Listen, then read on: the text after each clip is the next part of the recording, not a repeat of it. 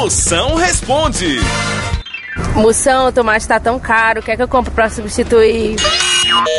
Já que o tomate tá caro, pra substituir, você compra caqui, que é igualzinho, e a vizinha vai pensar que tu tá com dinheiro pra comprar tomate. Moção, eu queria montar um negócio pra mim, mas não queria muito movimento. O que é que eu faço?